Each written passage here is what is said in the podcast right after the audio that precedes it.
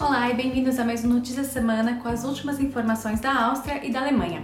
Hoje vamos falar bastante sobre as enchentes que destruíram cidades inteiras no centro da Europa, mas também vamos falar sobre questões da pandemia e a misteriosa doença que afeta diplomatas norte-americanos em Viena. Esse vídeo é publicado todo domingo às 19 horas horário de Berlim, no IGTV e no YouTube.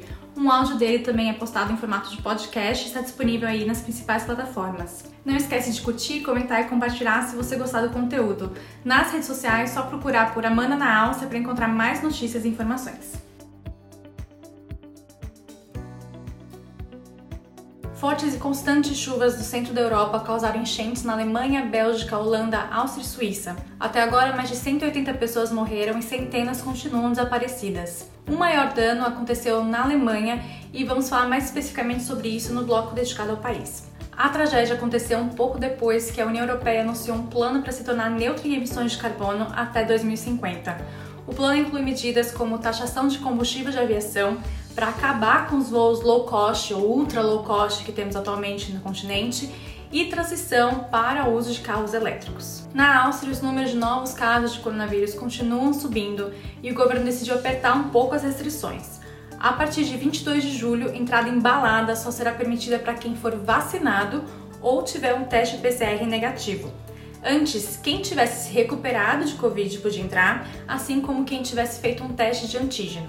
Além disso, a partir de 15 de agosto, o passaporte verde para vacinados passa a valer apenas após a segunda dose ou 22 dias da dose única da Janssen. Antes, depois de 22 dias de uma primeira dose da AstraZeneca, Moderna, Pfizer, ele já era válido. Por fim, o país também decidiu manter obrigatoriedade do registro de clientes em restaurantes e eventos como forma de rastreamento de contatos. Tudo isso enquanto a variante Delta se torna mais comum na Áustria e os estados correm para vacinar o mais rápido possível. Fortes chuvas também afetam a Áustria, com enchentes no oeste do país e também incidentes na capital Viena, entre outras regiões.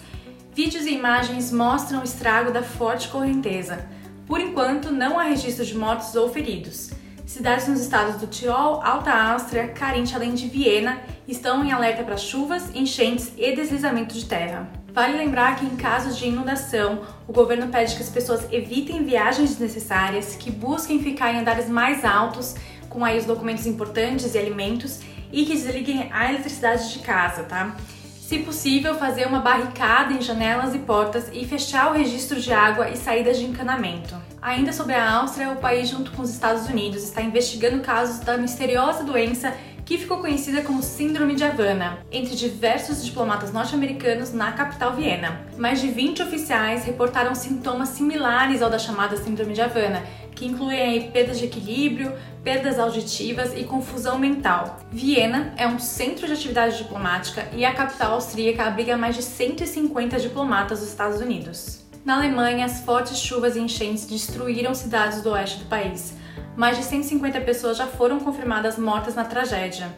No final de semana, chuvas e enchentes também atingiram cidades na Bavária, o estado mais ao sul da Alemanha. Esforços de resgate ainda estão rolando enquanto as pessoas tentam entender como que uma catástrofe dessas pode ter acontecido. Muitos especialistas apontam para as mudanças climáticas e aquecimento global como responsáveis por eventos climáticos mais extremos, inclusive chuvas e enchentes. Só que ainda não dá pra gente apontar e dizer que essas chuvas de agora são exatamente resultado direto do aquecimento global. O que pode ser dito é que catástrofes como essa, ou piores do que essa, podem acontecer com maior frequência conforme o planeta vai ficando mais quente. Os políticos alemães, aí, em plena corrida eleitoral, rapidamente apontaram as mudanças climáticas como responsáveis por essa, por essa catástrofe. E eles reforçaram seus discursos. Então, essa questão pode favorecer a Annalena Baerbock, do Partido Verde, cuja bandeira é justamente a questão ambiental. Ao mesmo tempo, porém, pode favorecer políticos com mais experiência de governo, como o Olaf Scholz do SPD ou Armin Laschet do CDU, que são vistos pela população alemã como mais preparados para enfrentar crises. Mas, falando em Armin Laschet, apesar de os três partidos afirmarem que não é um momento para fazer campanha, ele teve aí, né, vamos botar entre aspas, uma vantagem sobre os outros dois principais candidatos que estavam em férias quando essa tragédia aconteceu. Então ele chegou a visitar os locais mais afetados, as cidades mais afetadas. Só que causou uma super polêmica ao ser pego em câmera, dando risada em uma das cidades mais afetadas enquanto o presidente da Alemanha falava com jornalistas. Laschet pediu desculpas por seu comportamento. Outra questão que vai ter que ser respondida pelas autoridades e pelos candidatos é a de como as enchentes foram tão mortais. A responsabilidade e aí os próximos passos para evitar que isso aconteça de novo vão ser debates muito importantes. A região mais afetada tem questões topográficas e meteorológicas aí próprias, mas a infraestrutura, inclusive das casas das pessoas, está defasada.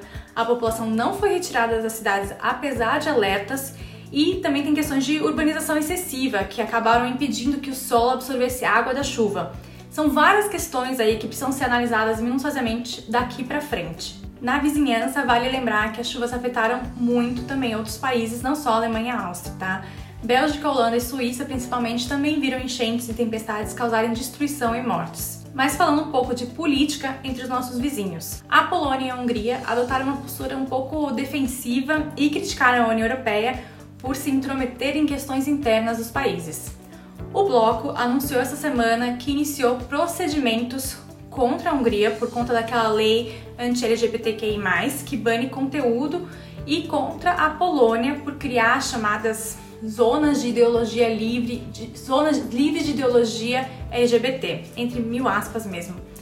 Os dois países têm então dois meses para responder à Comissão Europeia. Depois disso, a Comissão pode enviar então uma opinião formal e em seguida levar essa questão para a Corte de Justiça da União Europeia. Então, vai ter alguns passos até que a gente tenha um processo efetivamente. É isso, gente. Se cuidem. Não esqueçam de seguir as medidas de segurança locais e acompanhar os anúncios da sociedade. Se vocês tiverem alguma dúvida específica, pode deixar aqui nos comentários ou se quiserem, fiquem à vontade também para mandar inbox que eu respondo assim que possível, tá? Mais notícias e as últimas informações você encontra no Instagram, arroba Amanda na Áustria.